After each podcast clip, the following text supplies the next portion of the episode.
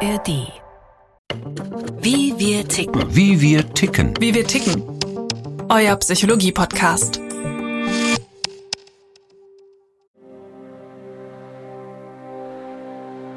Allein zu sein. Drei Worte, leicht zu sagen. Und doch so schwer, so endlos schwer zu tragen. Adalbert von Chamisso. Bin ich gern alleine. Ab und zu schon. Ich brauche das, um letztendlich irgendwie zu mir zu finden. Eigentlich um Kräfte zu sammeln. Bin ich nicht und möchte ich auch nicht sein. Wenn es mir wirklich schlecht geht, also auch gesundheitlich, dann habe ich gerne jemanden um mich. Aber ansonsten finde ich Alleinsein eigentlich auch ganz angenehm gelegentlich. Allein zu Hause sein oder mich selbst irgendwie allein zu beschäftigen, das gelingt mir nie so gut. Für mich halt einfach zum Abschalten. Ich kann unfassbar gut auch dann ein paar Stunden faul sein oder was lesen oder so. Das ist für mich eine Regenerationsphase. Ich muss nichts verarbeiten, nichts verdrängen. Ich schalte ab und erhole mich. Ich werde sonst so abgelenkt im Leben und ich weiß genau, ich bin dann sehr authentisch einfach mit mir selber und weiß auch, wo mein Weg hingeht. Den eigenen Weg finden, zur Ruhe kommen, abschalten keine Menschen um sich haben, durchatmen. In unserer reizüberfluteten Zeit ist das für viele eine verlockende Vorstellung. Wer hat nicht schon mal daran gedacht, einfach auszusteigen aus dem Hamsterrad und sich auf eine einsame Insel oder eine entlegene Hütte in den Bergen zurückzuziehen? Andererseits empfinden die meisten Menschen es als beklemmend, ohne Begleitung auszugehen, egal ob ins Kino oder in ein Restaurant. Wer ständig Ablenkung oder Anerkennung durch andere gewohnt ist und vielleicht auch braucht, ist nur ungern allein. Ich glaube, dass wir in unserer Gesellschaft es verlernt haben, das Positive von Zurückgezogenheit zu sehen. Denn Zurückgezogenheit heißt nicht einfach nur, ich bin eben alleine und es ist niemand da. Denn auch wenn ich allein bin, wenn ich allein bin, dann läuft nicht permanent das Radio oder der Fernseher oder Computer, sondern ich bin wirklich allein dann und es ist still. Aber die meisten Menschen, die Alleinsein als negativ empfinden, versuchen das ja zu überdecken und nicht die Chance sozusagen darin wahrzunehmen und lassen dann halt eben alle möglichen Medien laufen, um diese Stille und dieses Alleinsein zu übertönen. Und damit verbauen sie sich eigentlich etwas sehr Kostbares. Maria Anna Lehnen ist eine von rund 90 kirchlich anerkannten Eremiten in Deutschland. Das Eremitentum gehört zu den ältesten Formen des gottgeweihten Lebens. Ein Eremit, von griechisch Eremos, was Wüste oder Einöde bedeutet, lebt mehr oder weniger abgeschieden von anderen Menschen in selbstgewählter Einsamkeit. Die 63-Jährige trägt verwaschene Jeans, ein ausgebeultes T-Shirt und Gummischlappen. Ihr silberweißes Haar ist kurz geschnitten, der Händedruck fest, ihr Lächeln freundlich. Sie hat zwar ein Handy und auch einen Internetanschluss mit E-Mail-Adresse, aber bis ins nächste Dorf sind es ein paar Kilometer. Ich kenne ganz viele Frauen, die sagen, mein Gott, ich möchte ja nicht tot über den Zaun hängen. Haben Sie keine Angst? Ich sage, wovor soll ich denn Angst haben? Klauen kann man hier nichts, weil hier ist nichts. Ich sage, und andere Dinge, die man sich holen könnte bei mir, das wird schwierig, weil ich habe lange Jahre Kampfsport gemacht. Früher einmal war Maria Anna Lehnen Gymnastiklehrerin mit Schwerpunkt Bewegungstherapie für Herz- und Kreislauferkrankungen. Sie arbeitete in Krankenhäusern, verdiente ordentlich und ging viel auf Reisen. Sie hatte eine Menge Freunde und den Traum, in Venezuela eine Büffelfarm aufzubauen. Aber das war ein anderes Leben. Heute wohnt sie zurückgezogen in einem windschiefen Fachwerkhäuschen, zusammen mit zwei Katzen und einem Dutzend afrikanischer Zwergziegen, weit draußen auf dem platten Land. Für die meisten Menschen ist Alleinsein eigentlich etwas Negatives. Wir sind ja sehr sozial, das heißt also, Menschen brauchen Gemeinschaft. Und von daher ist jemand, der allein ist, äh, steht immer so außerhalb. Aber das ist genau der Punkt, wo Eremiten stehen müssen, draußen. Sie sind nicht in der Gemeinschaft, sie sind auch nicht in der Gesellschaft so als anerkanntes Mitglied und so weiter, ne? sondern sie stehen draußen. Aber ich habe eine wesentlich größere Freiheit, Dinge in meinem persönlichen Leben zu ändern, weil die gesellschaftlichen Zwänge für mich zum großen Teil ja gar nicht mehr gelten. Gesellschaftliche Zwänge wie erfolgreich zu sein, viel Geld zu verdienen, etwas darzustellen, Prestige zu haben, Ansehen zu genießen, vielleicht sogar beneidet zu werden. In der heutigen Leistungsgesellschaft, die ihr Heil in Gewinnmaximierung, Optimierung und Effizienz sucht und die den Wert eines Menschen an seiner Produktivität misst, scheint das Einsiedlertum nutzlos. Denn ein Eremit, der abgeschieden von der Welt nur sich selbst genügt, produziert nichts und konsumiert nichts. Gewinnmaximierung, ist das ein Sinn? Nee. Und wir sehen, wir kommen ja an die Grenzen. Ich meine, Artensterben, Klimawandel, wir machen die Lebensgrundlage unseres Planeten, machen wir kaputt. Und uns Ältere betrifft das nicht mehr, wir sind dann tot. Aber ich habe Nichten, ich habe Neffen, ich möchte, dass die genauso erfüllt, sinnvoll und glücklich leben wie ich. Also muss ich an meinem Leben etwas ändern, damit denen das Leben nicht verbaut wird. Mögen wir auch sonst nichts für unser Seelenheil tun. Die Abgeschiedenheit ist doch an und für sich schon von Nutzen. Wir werden uns bessern, wenn wir vereinzelt sind. Seneca In der Philosophie wird das Alleinsein mit dem Ziel persönlicher Vervollkommnung geschätzt. Jean-Jacques Rousseau beschreibt in seinen Träumereien eines einsamen Spaziergängers das ungestörte Sich-Erleben, das Distanziertsein von den Geschäften der Welt, die Unabhängigkeit von anderen. Auch für Arthur Schopenhauer ist der Rückzug von der Gesellschaft und ihren Normen eine Form von echter Freiheit. Ganz man selbst sei man nur, wenn man allein ist. Eine Form des Rückzugs ist wesentlich aus einem ganz einfachen Grund. Wir müssen uns ja in eine Art und Weise entwickeln, in der wir in einem ganz authentischen Sinne autonom sein können. Sagt Dieter Sturmer, Professor für Philosophie und Direktor des Instituts für Wissenschaft und Ethik an der Universität Bonn. Denn es gibt so etwas, was man Overattachment nennt, also dass jemand sich mit Rollen zu stark identifiziert, äh, die er im Berufsleben oder auch im Privatleben oder in, in irgendwelchen Freizeitrollen spielt. Und das ähm, sehe ich durchaus in heutigen Zeiten, Zeit der Ablenkungen, als eine Gefahr. Durch Smartphone und Internet sind die Kommunikationsmöglichkeiten ins Unendliche gewachsen. Wir leben im Online-Modus, werden unablässig mit neuen Informationen auch aus den hintersten Ecken der Welt versorgt, sind mit allem vernetzt und ständig erreichbar. Selbst auf den einsamsten Gipfeln im Himalaya funktioniert das Satellitentelefon, um den Bergsteigern den Kontakt nach Hause zu ermöglichen. Diese ganze Kultur der Aufmerksamkeit äh, hängt ja ganz entscheidend davon ab, dass wir etwas tun, was wir gar nicht bemerken, was wir, wenn wir authentisch einsam sind, eigentlich nicht tun sollten, nämlich vergleichen. Und diese ganze Facebook, Instagram-Kultur ist ja nichts anderes, als äh, sich zu vergleichen und gegenseitig zu überbieten. Wer fährt das schnellere Auto? Wer besitzt das schönere Haus? Wer macht die weiteste Reise? Wer hat das neueste Smartphone, den besten Partner? Wer ist am coolsten, am reichsten, am dünnsten, am sportlichsten, am attraktivsten? Das ständige Vergleichen mit dem vermeintlich Besseren versetzt den Menschen in eine Unruhe, die nur schwer zu stoppen ist. Außer vielleicht, man macht bei dem ganzen Spiel nicht mehr mit, zieht sich zurück, traut sich, gegen den Strom zu schwimmen, auch auf die Gefahr hin, dann allein dazustehen.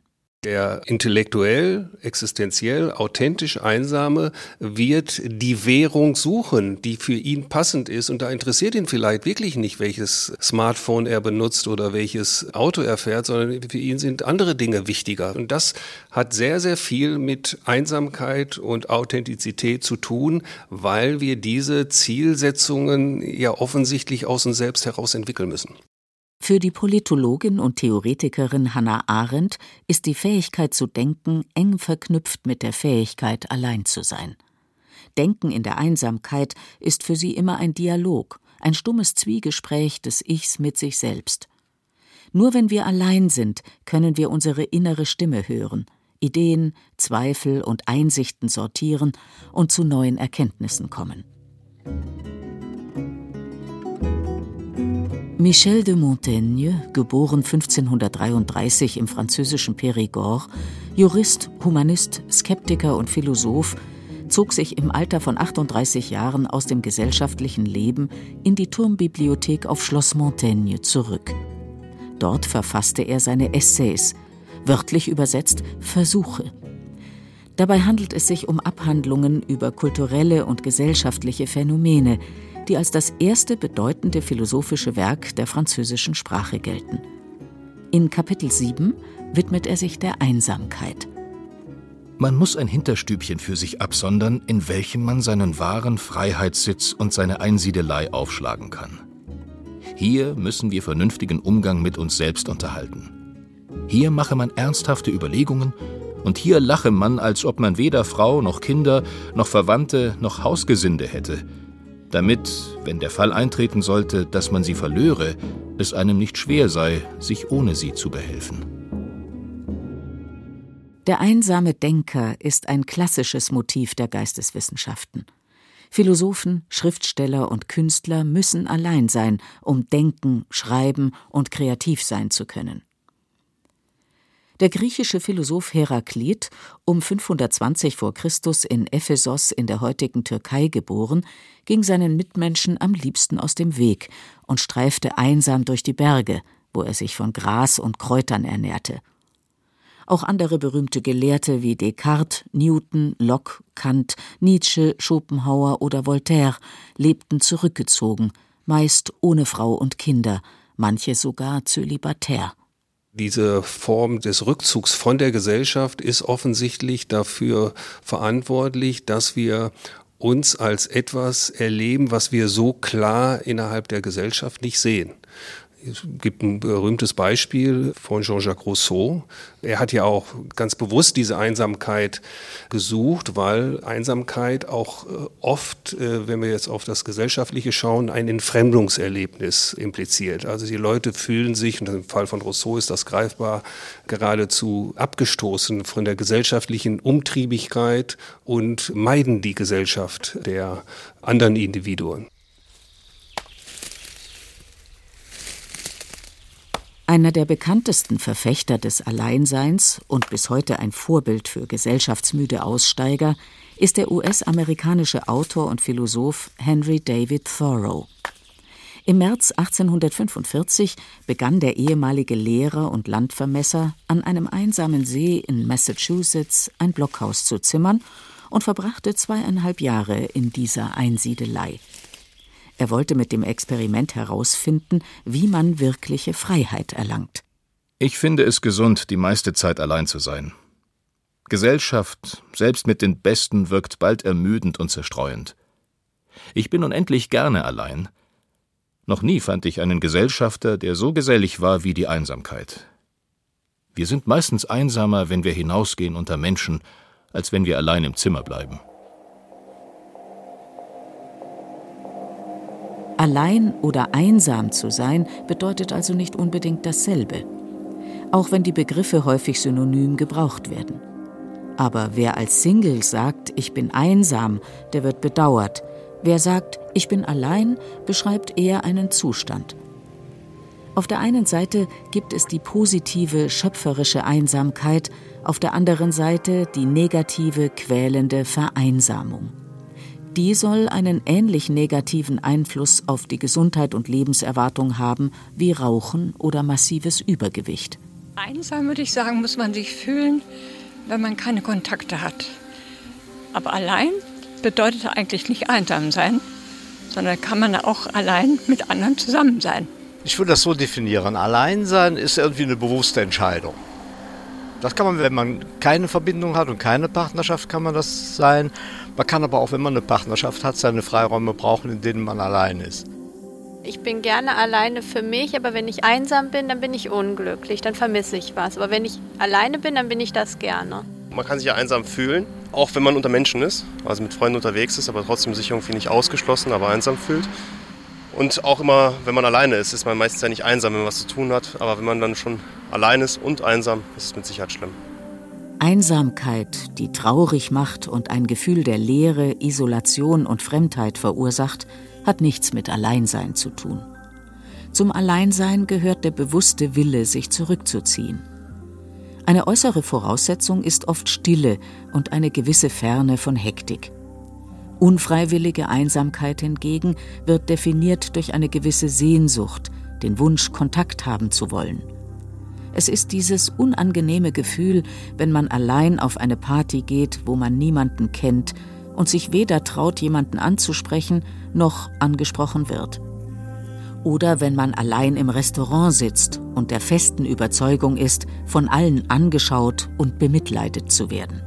Ich glaube, der Unterschied liegt darin, dass man, wenn man einsam ist, auch niemanden hat, wo man hingehen könnte. Und alleine ist man immer punktuell oder temporär, aber man hat auch immer wen, den man antreffen kann.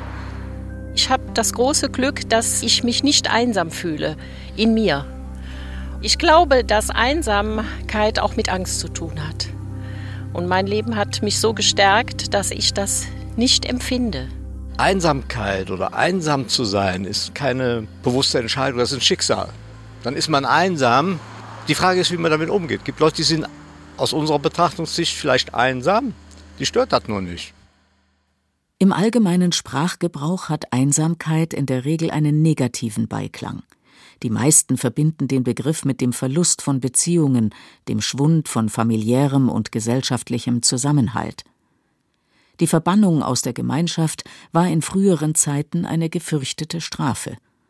Auch heute beurteilen Kritiker die Isolationshaft in Gefängnissen als eine Art Folter. Denn der Mensch ist ein soziales Wesen. Er braucht seine Mitmenschen, um wahrgenommen zu werden. Aber das ist, laut Philosophieprofessor Dieter Sturmer, eben nur eine Seite der Einsamkeit. Es gibt ja auch Formen der Einsamkeit, die eben einen ganz bewussten Rückzug aus der Gesellschaft aus meditativer Sicht anstreben. Ich glaube aber, dass so für dieses westliche Denken, bei aller Sympathie, die ich dafür habe, das etwas ist, was uns fremd bleibt. Es sollte uns aber helfen zu verstehen, dass das, was wir vielleicht äh, mit Einsamkeit verbinden, nicht in Stein gemeißelt ist. Und das gilt sowohl für die positiven wie die negativen Seiten. Rückzug statt Geselligkeit, Verzicht statt Überfluss, Stille statt Lärm. In der buddhistischen Lehre gehört die Begegnung mit sich selbst in der Einsamkeit zu den Stufen auf dem Pfad zur Erleuchtung. Auch für christliche Mönche, Nonnen und Eremiten sind Zurückgezogenheit und Isolation eine Voraussetzung für ihre Begegnung mit Gott. Maria Annalenen weiß aber auch, dass nicht jeder in der Lage ist, diese Einsamkeit zu ertragen. Es gibt Menschen, für die ist das nicht, ich sage mal vorsichtig, nicht ungefährlich. Gerade die, die von sich selbst so eine perfekt geschönte Fassade haben. Und manche Menschen retuschieren wirklich nicht nur mit dem Make-up, sondern mit allen möglichen Dingen sich selbst oder wie sie wirklich sind. Und das bricht auf. Stille öffnet Kanäle, Kanäle zu meinen tiefsten Gründen. Und wenn ich das nicht aushalten kann, dann werde ich entweder verrückt oder ich suche mir ständig irgendwelche Ablenkungen. In sich selbst hineinzuhorchen und sich selbst auszuhalten, sind Grundvoraussetzungen für das Eremitendasein. Auch Maria Annalenen musste lernen, mit ihren Ängsten und düsteren Gedanken umzugehen. Sie erzählt von ein paar jungen Leuten, die in den Pyrenäen als Eremiten leben wollten. Das Experiment endete für zwei von ihnen in der Psychiatrie. Das sind einfach Dinge, die aus den tiefsten, innersten Schichten hochkommen. Existenzielle Ängste, die eigentlich jeder Mensch hat, die aber normalerweise gar nicht so mächtig werden können, weil man die Kanäle zu diesen Schichten gar nicht offen hat. Die sind zu durch alle möglichen Dinge, aber auch durch den normalen Alltag, die werden zugemüllt mit Musik und mit Aktionen, mit Arbeit, mit allem Möglichen. Aber hier in der Einsiedelei fallen die meisten Dinge weg. Das heißt, der ganze Tag ist darauf abgestimmt, in diese Tiefe hineinzukommen, sich so weit zu öffnen. Das ist wie in die Kanalisation. Da kommt nicht nur dreckiges Wasser, sondern da kommen auch Ratten hoch. Ich denke, das sind Dinge, die in jedem Menschen liegen. Denn kein Mensch wächst völlig heil und äh, problemlos auf. Und in der Einsiedelei wird das greifbar.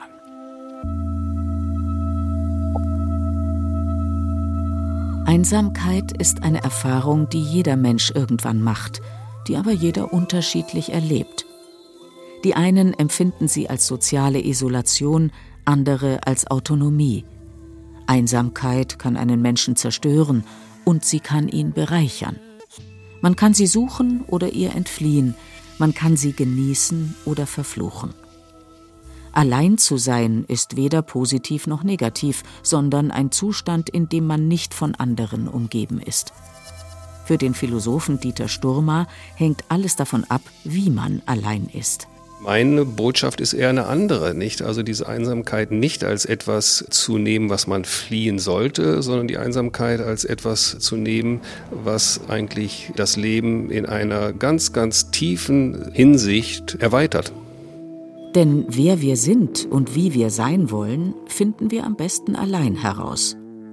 Die innere Einkehr, egal ob auf langen Spaziergängen in der Natur oder in eine Decke gekuschelt zu Hause auf dem Sofa, hilft, sich selbst besser kennenzulernen und die Zwänge, in denen wir verhaftet sind. Und das heißt, man trifft Entscheidungen darüber, was man an sich heranlässt. Das ist äh, etwas, was man bestimmt nur in der Einsamkeit kann. Dann ist auch sehr deutlich, dass man in einem authentischen Sinne nur bei sich selbst bleiben kann, wenn man Entscheidungen trifft, die von einem selbst kommen.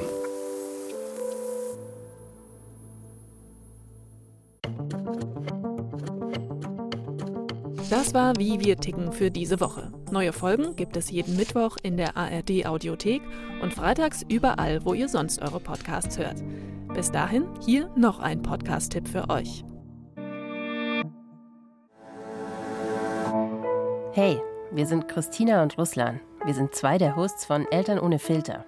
Und abgesehen davon auch selbst Eltern, so wie alle bei uns im Team. Und deswegen stellen wir uns, wie alle anderen natürlich auch, die klassischen großen Fragen zum Elternsein. Ihr wisst schon, wann habe ich eigentlich mal Zeit für mich?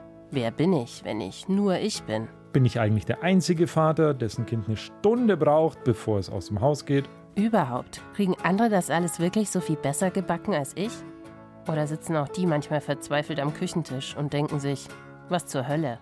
Für alle Eltern, die mal ganz ehrlich Elterngespräche hören wollen, statt gut gemeinter, aber schlecht umsetzbarer Ratschläge, für die ist unser Podcast genau das Richtige, weil bei uns sprechen Eltern ehrlich. Eben ohne Filter. Genau, Eltern ohne Filter. Und die findet ihr bei uns auch auf unserem Instagram-Kanal.